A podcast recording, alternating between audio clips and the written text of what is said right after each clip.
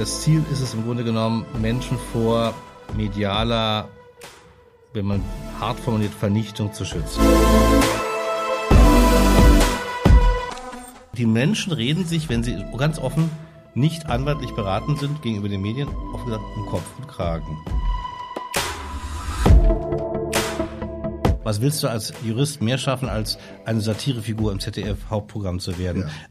Herzlich willkommen zu White Raven, dem Podcast von Alt Kramer. Ich bin Michael Kramer und mein Gast heute ist Christian Scherz.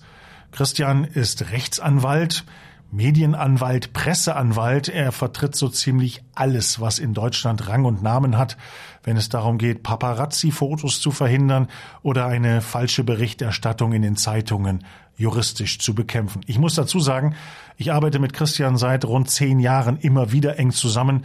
Ich finde es richtig, das zu wissen, bevor man sich unser Gespräch anhört. Also, White Raven mit Christian Scherz, Rechtsanwalt, Promi-Anwalt. Christian, herzlich willkommen. Ich freue mich, dass du da bist. Ich freue mich auch. Christian, ähm, ich glaube, wir müssen einmal kurz erzählen, was du eigentlich machst. Was macht ein Medienanwalt? Ja, der Begriff ist ehrlich gesagt ähm, irgendwann aufgekommen. Das ist auch kein Fachterminus wie hm. Chirurg oder äh, Zahnarzt, genau. sondern Medienanwalt ist so ein Be Begriff, der eigentlich vieles sein kann und vieles erfasst. Ich mag den Begriff genauso. Ich mag ihn nicht, weil er die Dinge nicht richtig definiert. Ich bin im Wesentlichen Anwalt, wenn man es genau nimmt, äh, weil genau, also Medienanwalt ist, ähm, wenn man es darunter fällt, jemand, der sich um Filmrecht kümmert, Eben. der Plattenverträge für Stars ja. verhandelt, der äh, äh, Schriftsteller vertritt bei Verlagsverträgen, aber eben auch das, was ich mache. Wobei ich dazu sagen muss, ich habe lange Jahre die Breite, die ganze Range dieses Begriffs Medienanwalt abgedeckt. Ich habe viele Jahre auch sehr viel sogenanntes Entertainment Law gemacht, also mhm. Verträge für mhm. Stars mit Fernsehsendern. Das mache ich auch gelegentlich immer wieder noch für bestimmte Stammmandanten, wenn es darum geht, oder große Werbeverträge für Stars.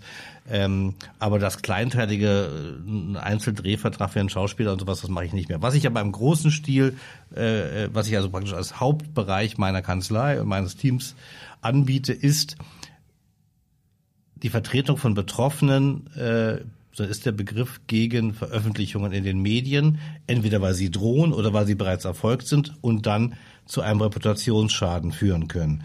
Die Amerikaner nennen das, was ich mache, genauso wie sie Tax und Real Estate mhm. und Corporate Law haben, die nennen das Reputation. Also ich mache eigentlich, ich kümmere mich um die Reputation von Mandanten, sei es Unternehmen, Verbände, Politiker, Schauspieler, ähm, Moderatoren, ja. Sportler etc. Das und man will vor allen Dingen versuchen, dass nicht durch eine Veröffentlichung die Reputation einer Person beschädigt oder sogar zerstört wird. Das ist eigentlich meine Hauptaufgabe. Also ein Beispiel, jetzt wirklich konstruiert, prominenter mhm. irgendwie im Privatleben, was weiß ich. Probleme ja. Probleme, ja. betrunken Auto gefahren oder was auch immer. Ja, das geht, das geht von, von, von dem Vorwurf des Kokainmissbrauchs über, äh, was wir sehr oft haben, ist natürlich der MeToo-Vorwurf. Der kommt jetzt mhm. seit geraumer Zeit häufig gegen äh, zumeist Männer, aber betrifft manchmal auch Frauen. Ja. Äh, gibt es auch im Gay-Bereich zum Beispiel, gibt es auch diesen Vorwurf häufig in letzter Zeit, äh, weil natürlich dieser Vorwurf die Reputation einer Person komplett beschädigen kann, wie man auch in der, in der Vergangenheit gesehen hat. Wobei, wohlgemerkt, auch der Begriff MeToo, den muss man definieren. Ähm, wir, ich selber habe relativ viele auch Opfer von MeToo presserechtlich und medial begleitet, mhm. etwa die ähm, im Fall Dieter Wedel äh, einer Frau vertreten äh, oder auch in der letzten Reichelt-Case mit Springer, die habe ich auch. Der ehemalige Chefredakteur der Bildzeitung. Bildzeitung habe ich auch äh, in diesem Bereich beraten, ohne jetzt konkret werden zu lassen. Ähm, will sagen, äh, das Ziel ist es im Grunde genommen, Menschen vor medialer, wenn man hart formuliert, Vernichtung zu schützen. Heißt das im Umkehrschluss auch, oder der Vorwurf, der ja oftmals im Raum steht, ist ja, dass du Berichterstattung, mhm. die richtig ist und damit notwendig ist, um mhm. Missstände zu publizieren, dass du die unterdrückst. Also im Sinne von MeToo, da ist jemand, der hat sich was zu Schulden kommen lassen, du vertrittst ihn, um seine Reputation zu schützen und verhinderst damit, dass die Wahrheit ans Licht kommt. Ja, das, das ist natürlich, das kann man, das, ich wurde auch schon Zensurguru genannt ja. oder ähnliches. Äh, ich sehe das falsch. Man muss einfach sehen, ähm, dass ein öffentlicher, also ein öffentlich erhobener Vorwurf alleine, der von einer anderen Seite erhoben wird. Wenn das immer sofort berichtigt werden dürfte, wären jeden Tag, äh, was ich bis zu 100 Menschen gesellschaftlich tot, sondern wir haben eben eine Rechtsordnung und die Rechtsordnung ist definiert durch die Gerichte und die Gerichte sagen ganz klar, selbstverständlich und dabei bin ich auch, dürfen insbesondere auch investigative Medien über Missstände in Staat und Gesellschaft und Fehlverhalten von Personen berichten. Selbstverständlich. Aber es reicht eben nicht aus, dass einfach nur ein Verdacht im Raum ist, der überhaupt noch nicht überprüft ist, dass der dann schon rausgeblasen werden kann, ohne dass es, so sagt das der Bundesgerichtshof ja. in seiner Rechtsprechung, einen Mindestbestand an Beweistatsachen gibt. Und wenn wir jetzt mal den Bereich MeToo nehmen, da sagen die Gerichte ganz klar, der einseitig erhobene Vorwurf, Media, also ich hatte neulich einen Fall, da wurde ein Vorwurf von einer über einen Mandanten von uns in einem Instagram-Post einfach erhoben. Also das, sie postet, die postet irgendwas äh, und dann, ja. wenn dann schon berichtet werden darf, das reicht eben nicht, sagen die Gerichte, sondern es muss es dann möglicherweise ein Ermittlungsverfahren mhm. geben und die Staatsanwaltschaft muss dann sagen, ja, das ist nicht nur ein Anfangsverdacht, da liegt mehr, da ist mehr. Und in dem Fall, wenn dann noch ein öffentliches Interesse an der Person hinzukommt, darf berichtet werden. Es gibt aber eben auch sehr, sehr viele Fälle, wo Vorwürfe erhoben werden. Das ist ja auch Steuerhinterziehung, ich weiß nicht, was es alles gibt, mhm. die einfach, wenn man sie überprüft, nicht zutreffend sind. Ich will mal ein Beispiel kurz nennen, ohne ja. dich zuzulabern. Ja. Ähm, aber das finde ich macht es total deutlich, als es diese Steuer-CDs gab in der Schweiz, ja. wo ja auch Steuersünder drauf standen, äh, hatte ich, gab es das Problem für bestimmte Personen, die hatten Konten in der Schweiz, mhm. haben aber ihre Steuern in Deutschland, die sie da auch mhm. generiert haben in der Schweiz, entrichtet. Mhm. Wenn du aber einen Claim, wenn du eine Überschrift hattest in der Süddeutschen Zeitung, der und der steht auch auf Steuer-CD in der Schweiz. Dann war der verurteilt. War, doch, war der doch schon klar, der hat Steuerhinterziehung begangen. Dabei gab es da ganz viele Personen, die überhaupt nichts falsch gemacht hatten. Die standen einfach nur, weil sie auch da Konten hatten, mit auf diesen CDs. Die haben auch Konten in Liechtenstein, Schweiz etc. Und ein Konto in der Schweiz ist nichts Illegales. Ist absolut legitim und das legal. Ist, das ist übrigens schön, dass du dieses Beispiel bringst, weil dieses Beispiel hatten wir gemeinsam. Mhm. Dieses Beispiel hatten wir ich gemeinsam. Genau. Ja, ich erinnere mich. Denn das ja. ist so, also das muss man, glaube ich, zur Transparenz einfach sagen. Wenn, wenn Kunden von uns mhm. äh, einer Recherche ausgesetzt sind, dann kann man vieles bewegen und regeln. Aber es gibt eben auch Fälle, und die kommen relativ häufig vor, bei denen wir sagen, jetzt rufe ich dich an, weil es einfach auch notwendig ist, hier mit einer rechtlichen, ähm, ja, mit einem rechtlichen Schutz den Kunden wirklich zu beschützen. Und das war ein solcher Fall, jemand, der mhm. versteuertes Geld in der Schweiz hatte, genau. auf einem Konto, Richtig. der damals gesagt hat, er hat überall auf der Welt Geld, weil mhm. er sich einfach absichern will. Mhm. So. Mhm. Und dann äh, stand er auf dieser CD. Aber das ist, das ist ja etwas, äh, wo du sagst, das, das ist, da werden Leute vernichtet ja. in dem Moment, wenn etwas erscheint, von dem du sagst, das ist rechtlich nicht, nicht statthaft. Ja, und da ist es ja uns wenn ich mich recht erinnere, auch gelungen, das zu verhindern. Ja. Äh, und auch nochmal zu deiner Eingangsfrage. Ähm, man darf ja nicht vergessen, auf der einen Seite sind diese großen Medienkonzerne, mhm. Burda, Bauer, Springer, Spiegel, Watz-Gruppe etc.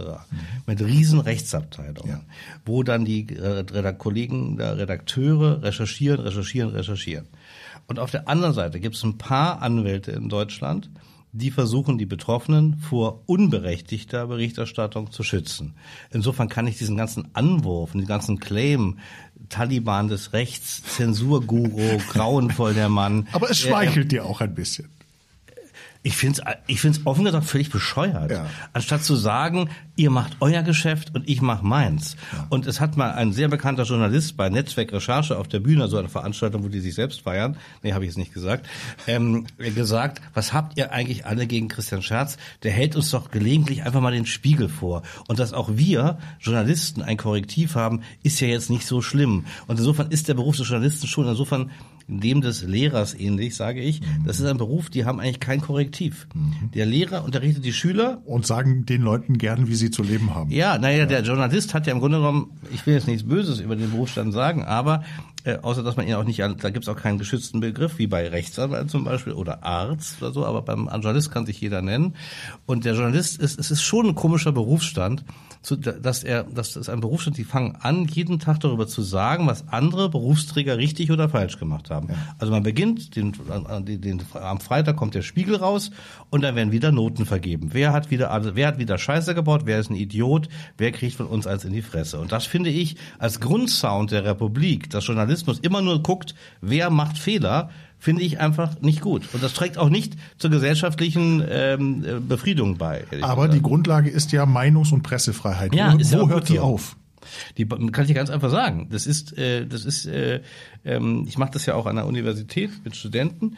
Ich sage immer, wir haben in Deutschland ein sehr gutes Gesetz, nämlich das Grundgesetz. Das ist das Beste, das Beste, was wir an Lebensqualität haben, ist unsere Verfassung. Wir haben nämlich einen wunderbaren Rechtsstaat.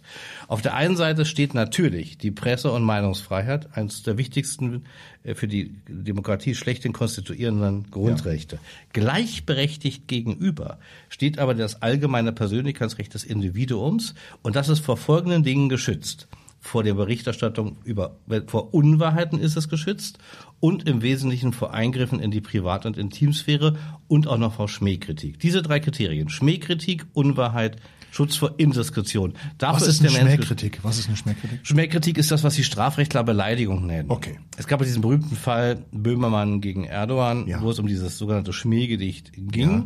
wo ich ja auf der Seite von Böhmermann auch anwaltlich mal die Kunstfreiheit verteidigt habe und auch mit Fug und Recht, wie ich finde. Äh, aber Schmähkritik ist eigentlich die Beleidigung. Das ist aber ein Fall, den wir im Bereich, man nennt das heutzutage eher Hate Speech. Ja, mhm. so. Aber auch das Individuum hat Rechte und die Presse darf vieles, aber sie darf nicht die Rechte des Individuums verletzen. Und das ist eben der Schutz vor Unwahrheit und der Schutz vor Eingriffen in die Intimsphäre. Was ich ja immer wieder feststelle, nicht nur im privaten Umfeld, sondern auch bei Kunden, dass der Glaube an Medien und an die Wahrheit in Medien sehr, sehr groß ist. Also mit anderen Worten, die würden das nicht schreiben, wenn es nicht stimmen würde. Mhm. Da wird schon was Wahres dran sein. Aber genau das ist das Problem. Ja.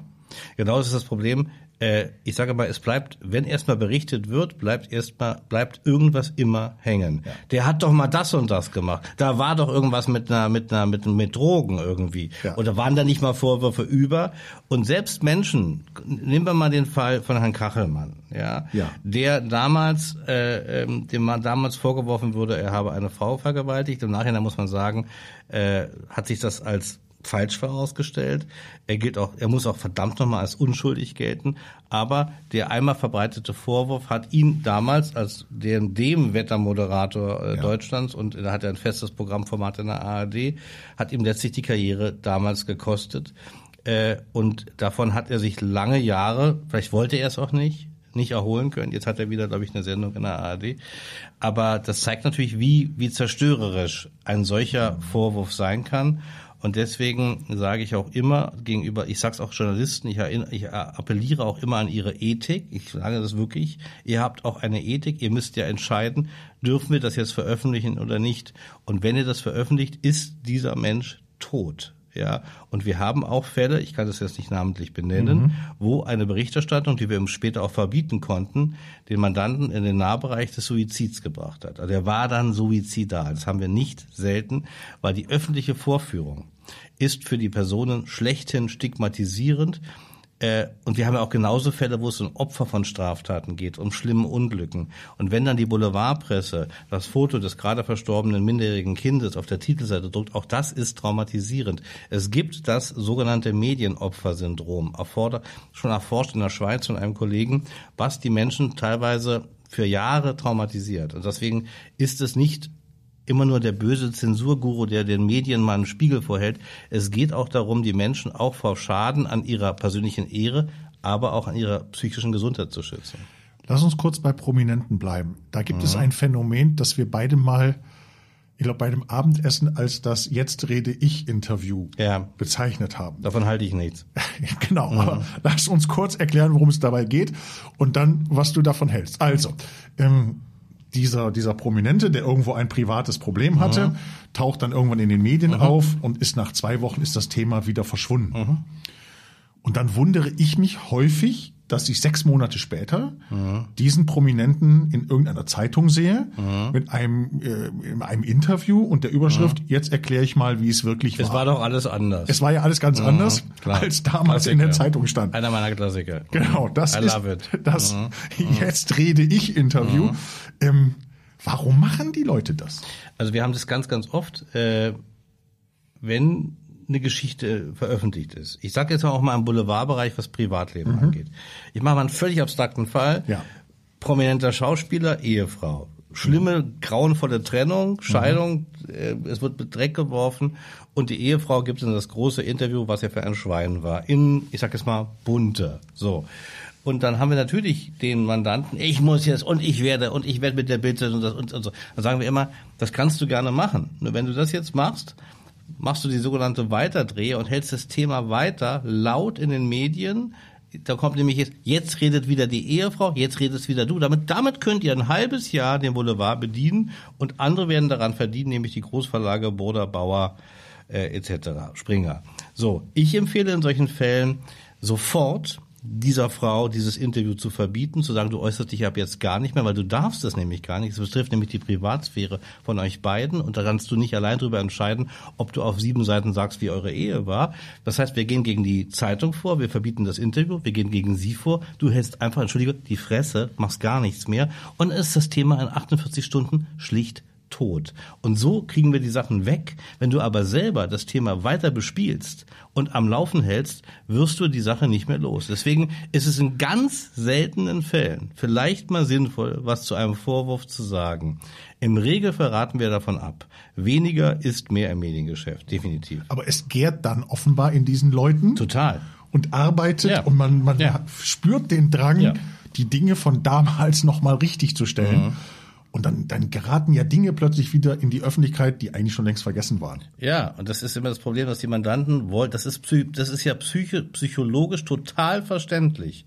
Das würde mir persönlich übrigens genauso gehen. Deswegen Anwälte in eigenen Angelegenheiten sollte man nie sein. Ähm, man hat dann das Bedürfnis, was dazu zu sagen. Wenn man aber was dazu sagt, macht man die Sache größer und macht sogar die Tür auf. Ich will, ich erzähle mal ein kleines Beispiel meinen Studenten äh, Schauspielerin ist in einem Kaufhaus. Mhm. Äh, in der Kosmetikabteilung. Und filmt sich gerade für Instagram. Nee, nee, nee, das war sogar, der Fall war sogar vor der Instagram-Zeit. Ja. Ähm, und probiert einen Lippenstift aus. Mhm. Und weil sie mehrere Lippenstifte ausprobiert hat, hat sie einen so in ihre Jeanstasche gesteckt. Ja. Äh, das war nicht Winona Ryder. ähm, äh, und hat vergessen, die wieder zurückzustellen. Geht raus, Kaufhausdetektiv, mhm. erwischt sie dabei mhm. und dann äh, der steckt es sofort der Bildzeitung und dann ruft die Bildzeitung bei ihr an. Sag mal, hey, hab gehört, der war nicht so gut gelaufen, so, hey, Chaka Chaka, wir kennen uns doch und so. Ähm, sag mal, äh, du hast ja gerade einen Lippenstift geklaut, was sagst du dazu? Ab jetzt sollte sie einfach auflegen. Wenn sie jetzt aber sagt, das stimmt ja gar nicht, äh, ich wollte doch, und dann, dann willigt sie zum einen ein, dass man über diesen eigentlich nicht relevanten Vorgang berichten darf und macht die selber, Sache selber groß, weil sie sich zur Sache einlässt. Hätte sie aufgelegt, mich angerufen oder einen, Anwalt, einen anderen Kollegen angerufen, der hätte der, der jeweiligen Zeitung geschrieben, hey, ihr dürft es nicht schreiben. Das ist ein, das ist ein Vorwurf, der ist überhaupt nicht überprüft. Sogenannte Verdachtsberichterstattung ist erst zulässig, wenn und so weiter, hatte ich gerade gesagt. Mhm. Äh, und aber die, die Menschen reden sich, wenn sie ganz offen nicht anwaltlich beraten sind gegenüber den Medien, oft gesagt, um Kopf und Kragen. Und dann gibt's auch noch sowas wie Kommunikationsberater, Gut, aber da gibt's solche und solche. Ja, da gibt's sehr, sehr gute. Ja, Einer sitzt mir gegenüber. Die, die haben das Geschäft genau verstanden. Aber ganz viele Kommunikationsberater verdienen ja ihr Geld, wenn sie, wenn sie kommunizieren. Ja, ja. Ja, Aber wenn du kommunizierst und redest und redest und redest mit den Medien, wie es wirklich war, Tja. redest du dich um Kopf und Kragen. Deswegen habe ich nicht selten in diesen medialen Krisenlagen Außer es sind wirklich Top-Leute. Ich sag's noch einmal, nicht weil wir es mögen und lieben, sondern wie du, der einfach, der einfach verstanden hat, wie dieses System funktioniert. Gibt noch ein paar andere, die es auch verstehen, ja. aber ich muss es ganz offen sagen, viele sagen, aber Schatz, da muss doch der Mandant, ja, da müssen wir doch jetzt mal was zu sagen. und ich so, das können Sie gerne machen. Nur dann bin ich übrigens raus, weil dann kann ich ja nichts mehr tun. Bevor es hier zu harmonisch wird.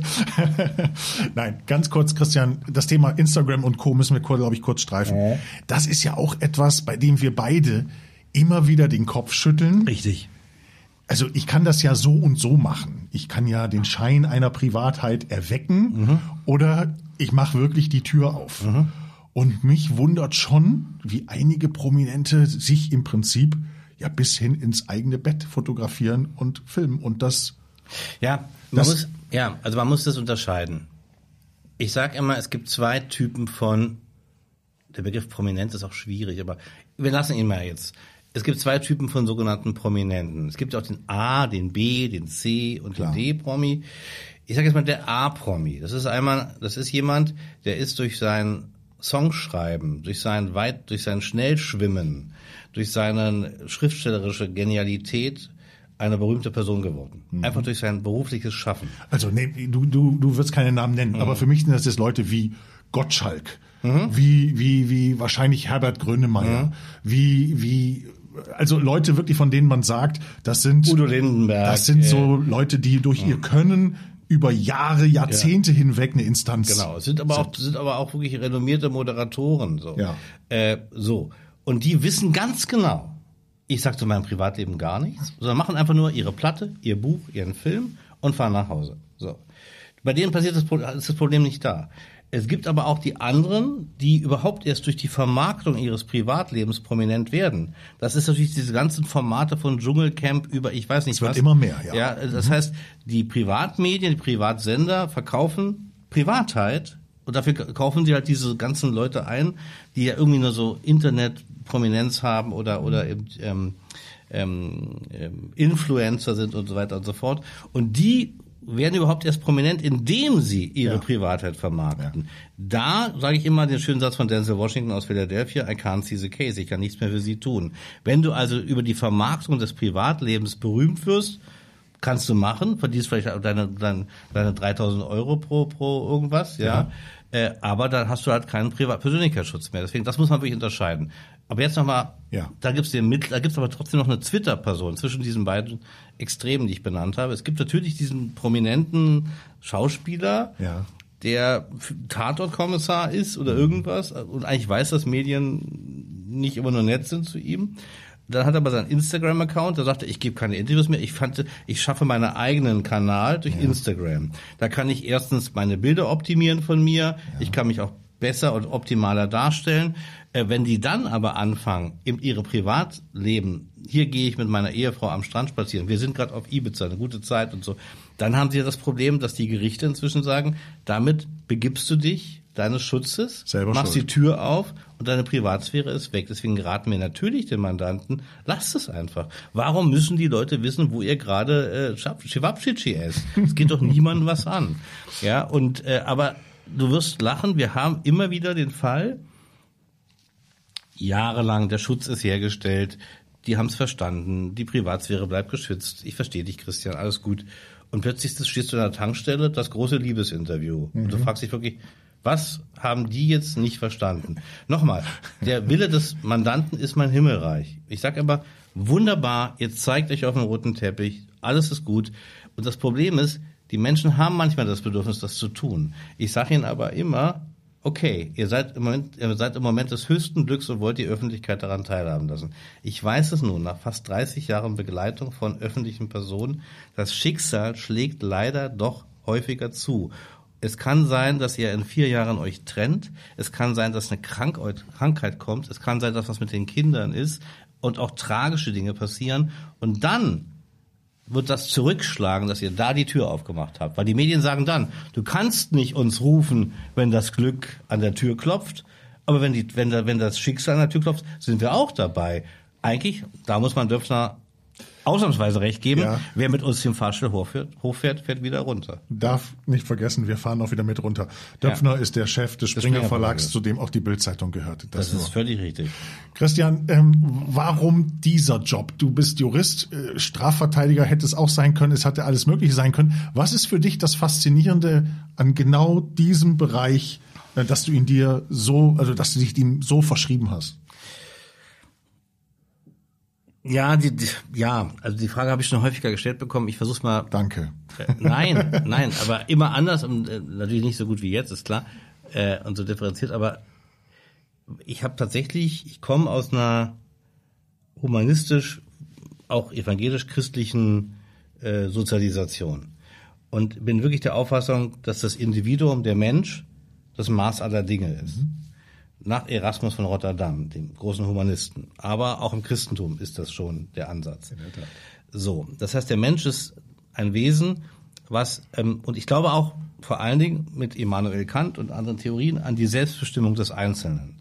Jeder soll selbst über sein, über sich befinden, was mit seinem, was, solange er nicht die Rechte anderer verletzt. Kategorischer Imperativ. Und weil das so ist, hat mich immer schon umgetrieben, wenn der Mensch praktisch in seinem Sein von dritter Seite vorgeführt und verletzt wird und zerstört wird durch mediale Vorführung, ist es etwas, was ich als ungerecht empfinde. Und meine erste Prägung war das Buch und der Film Die verlorene Ehre der Katharina Blum von Heinrich Böll mit, glaube ich, 14 oder 15, mhm.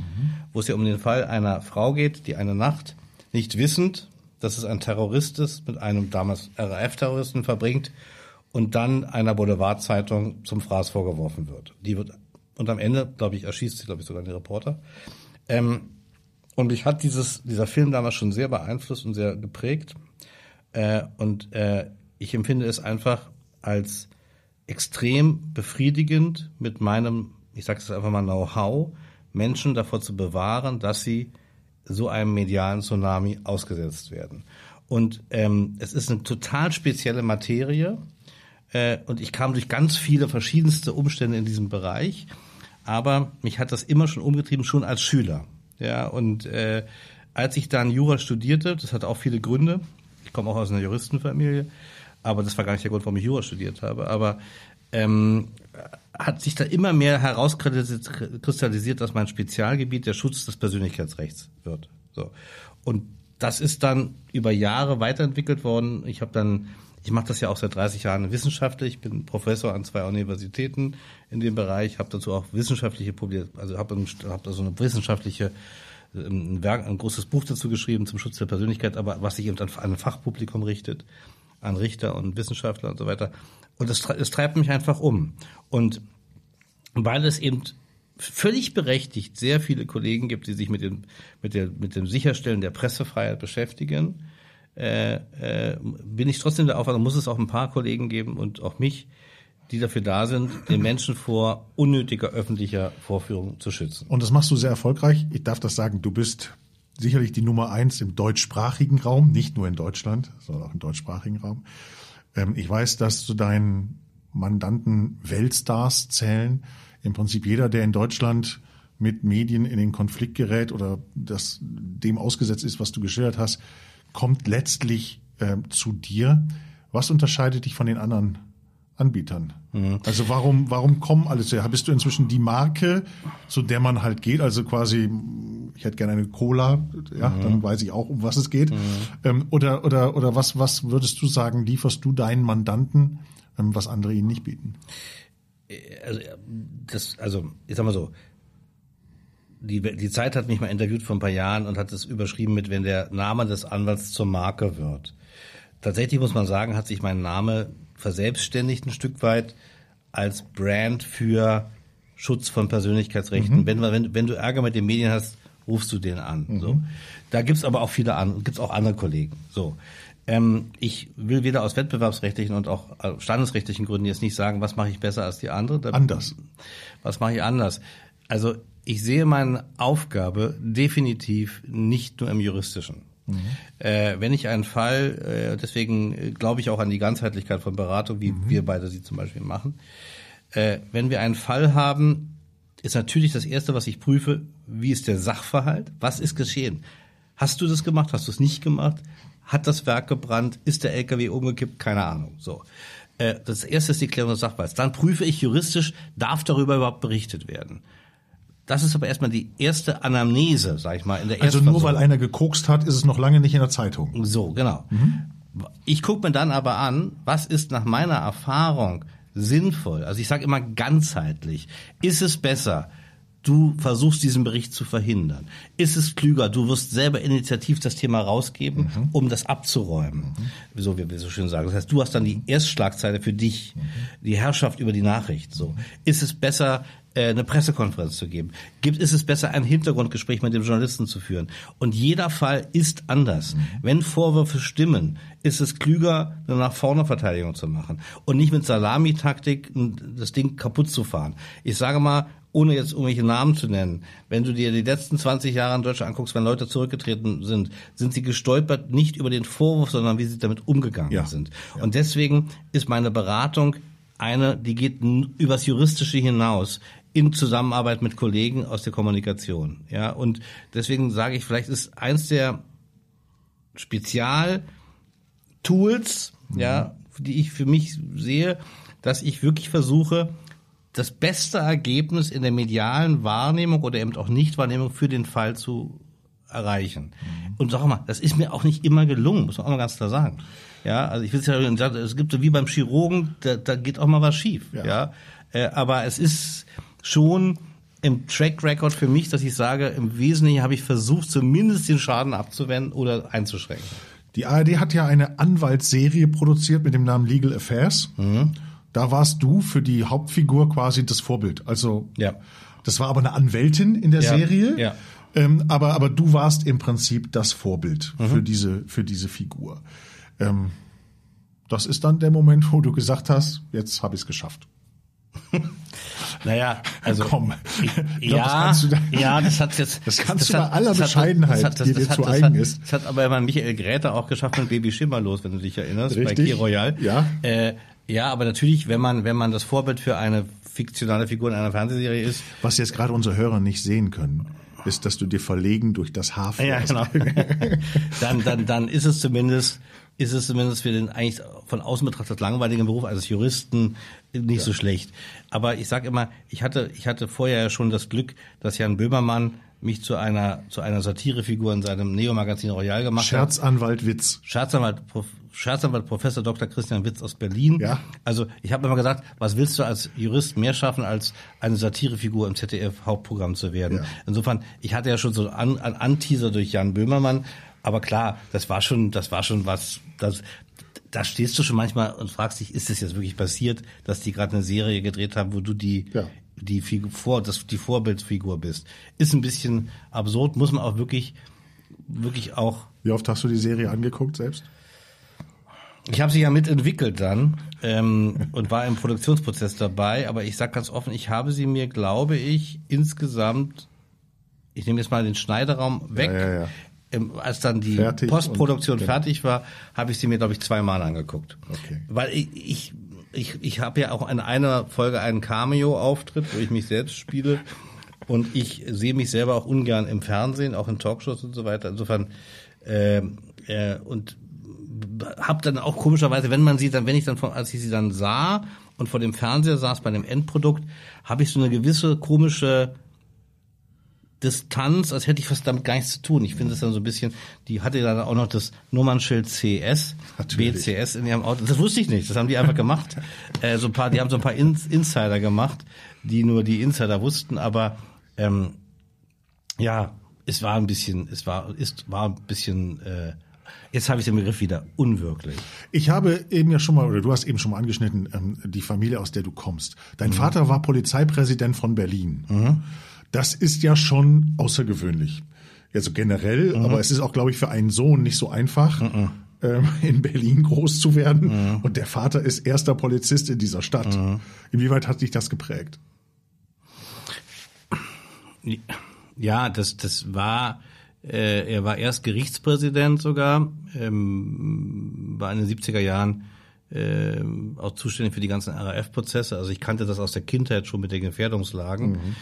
Äh, und dann wurde er 87, das muss man sich überlegen, 87 brannte die Stadt. Das war Hausbesetzer. Ja, hier brannte, hier Kreuzberg brannte, genau. Lichterloh. Ja. Also es war Frontstadt, es ja. war Krieg, ja.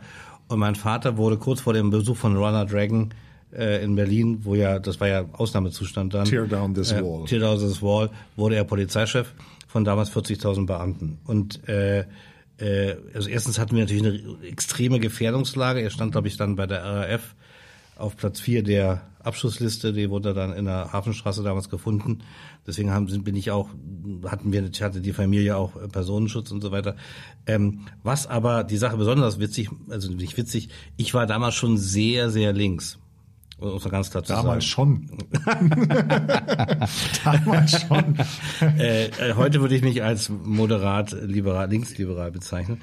Ähm, aber jedenfalls war ich da schon, ich war damals schon ziemlich ich habe, glaube ich, auch mal so einen Satz gesagt mit 16, du stehst fürs Schweinesystem oder irgendwie sowas. Zu deinem Vater? Äh, ich glaube ja. Mhm. Er hat mir das, aber er war, er war das Coole an meinem Vater war immer, der war so ein, der Route, der, der war so, der war so sanft, der war so gewisser, auf eine gewisse Art und Weise so sanftmütig und so, ja, du, wenn du es so siehst, dann so. Und ich weiß auch, als der Schuldirektor mal meinen Vater einbestellte, der da irgendwie mit Personenschutz da einlief, also wir müssen sagen, ihr Sohn, also der, also wir, also wir sind schon der Meinung, da, da hat, der hat langsam radikale Tendenzen.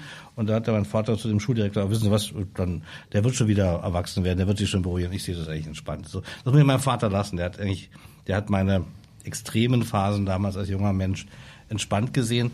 Aber ich hatte damals eine Band, äh, hier in Kreuzberg an der Küperinger Straße war mein Übungsraum, den haben wir uns mit der Punkband geteilt.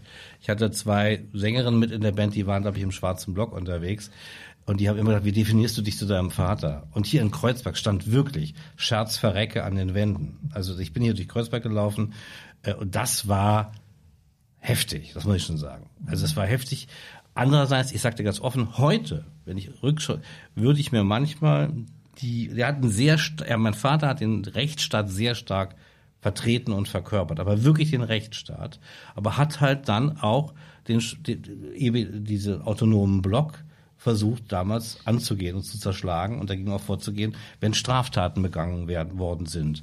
Er war aber, er war ein Law and Order Mann, definitiv. Ich hatte auch damals, als dann Reagan kam, den Kreuzberg abgeriegelt. Dieser Bezirk war, da kam keiner mehr raus und keiner mehr rein. Ja. Das hat es nur einmal in der deutschen Geschichte gegeben, hier in Berlin, angeordnet von meinem Herrn Papa. Äh, und war natürlich danach in der linken Szene Feind Nummer eins. So. Mhm. Ähm, und deswegen, da kam dann auch die Gefährdungslage durch die damals noch bestehende RAF. Ähm, das war für mich prägend. Heute muss ich ganz offen sagen, wenn ich die Zustände am Görlitzer Park sehe und andere Zustände in dieser Stadt, wie das Polizei angespuckt wird von Clans und so weiter, würde ich mir so einen starken Rechtsstaat, für den mein Vater damals stand, ehrlich gesagt inzwischen etwas alters du weißt ja, wenn man der Mann nicht Kommunist ist und ja, so weiter, äh, würde ich mir den manchmal wünschen. Also ich würde mir einen stärkeren Poli also nicht nicht ich würde mir einen starken nein, natürlich nein, nein, nicht. ich würde mir einen stark ich würde mir einen starken Rechtsstaat ja. durch Ordnungshüter wie Polizei wünschen und würde eine würde mir auch eine stärkere Wertschätzung einer Bevölkerung von polizeilicher Arbeit wünschen, definitiv. Das hat ja auch was mit Haltung zu tun. Deswegen noch gegen Ende die Frage: Gibt es Menschen, Institutionen, Unternehmen, Organisationen, von denen du sagst, denen würde ich nicht helfen, die würde ich nicht vertreten, mhm. auch in Auseinandersetzungen mit Medien, wie es dein Geschäft ist? Also, ich habe eine ganz klare Maßgabe auch für unsere Kanzlei. Wir vertreten nicht die AfD. Mhm. Diese Partei sind für mich Brandstifter, die äh, äh, leider auch immer wieder äh, äh, bestimmte äh, Menschen für sich gewinnen können. Sondern ich, ich gehe regelmäßig gegen, gegen AfD-Kampagnen vor, die ja auch nicht selten auch Hate Speech und ähnliche Möglichkeiten nutzen. Ähm, ich vertrete äh, also insofern keine Radikalen. Ja. Ähm, ich vertrete keine Sekten. Ich möchte auch mit dem Thema äh, Kinderpornografie und ähnliche Vorwürfe, die mache ich damit beschäftigt, das möchte ich Also ein nicht. Prominenter, der zu dir käme, ich habe hier diesen Vorwurf ja, gegen mich und so weiter, nein, da würdest du sagen... Einfach, weil ich mit, ich, ich, ich, ich bin nach wie vor der Auffassung, der bloße Verdacht, Unschuldsverbund ja. und so weiter. Aber es gibt Bereiche, da möchte ich einfach mich, da möchte ich nichts mit zu tun haben. Ich habe selber Kinder und äh, äh, und ähm, die Fälle, die an mich sogar herangetragen worden sind von Prominenten, mhm. äh, ohne jetzt Namen zu nennen, da haben sich im Nachhinein die Vorwürfe als richtig erwiesen. Und ich hätte ungern meine Fähigkeiten jemand zur Verfügung gestellt, äh, äh, wo, wo dann solche Taten im Raum sind. Noch einmal, auch die haben ein Recht auf einen Verteidiger Eben. und einen Presseanwalt, der ihnen hilft. Ja. Aber ich muss, ich muss ja nicht immer alles machen. So. Und ähm, ich habe einen Kollegen, äh, der sagt immer, der Herr Scherz, der meint immer, dass er immer auf der richtigen Seite stehen will. Ich versuche es tatsächlich. Ich möchte meine intellektuellen Fähigkeiten niemand zur Verfügung stellen, dessen politische oder sonstige Dinge ich vielleicht sogar verachte. Mhm. Ja, und deswegen, das meine ich. Du trägst heute ein weißes Hemd, ich nehme es als Zeichen. Diese Reihe mhm. heißt White Raven. Ja. Ähm, die letzte Frage ist immer die an meinen Gast, ähm, wie du diesen Titel interpretierst und auf dich beziehst. Ich habe dich ja schon mal gefragt, was du damit eigentlich meinst. Genau. Äh, es gibt ja den weißen Schimmel, das ist ja eine Tautologie, wie der äh, Grieche sagt, also wo man mit zwei Worten, der, der weiße Rabe, ähm, der weiße Rabe widerspricht, ist ja eigentlich ein Widerspruch. Ähm, ich glaube, es gibt ihn auch in, nicht in der Natur. Ähm, also im Grunde ist es in einem Begriff etwas, was sich gegenseitig ausschließt. Insofern habe ich noch keine richtige Erkenntnis für mich gewonnen, wie ich mit diesem Begriff umzugehen habe. Ich habe auch bis heute noch nicht verstanden, was du uns damit sagen willst. Ich weiß ja, es gibt den weißen Ritter ja. als Institution, es gibt den, den, den, das schwarze Schaf, ja. hat ja hier schon mal jemand benannt, der weiße Rabe. Tja, ich habe lustigerweise äh, vorher mal nachgeschaut.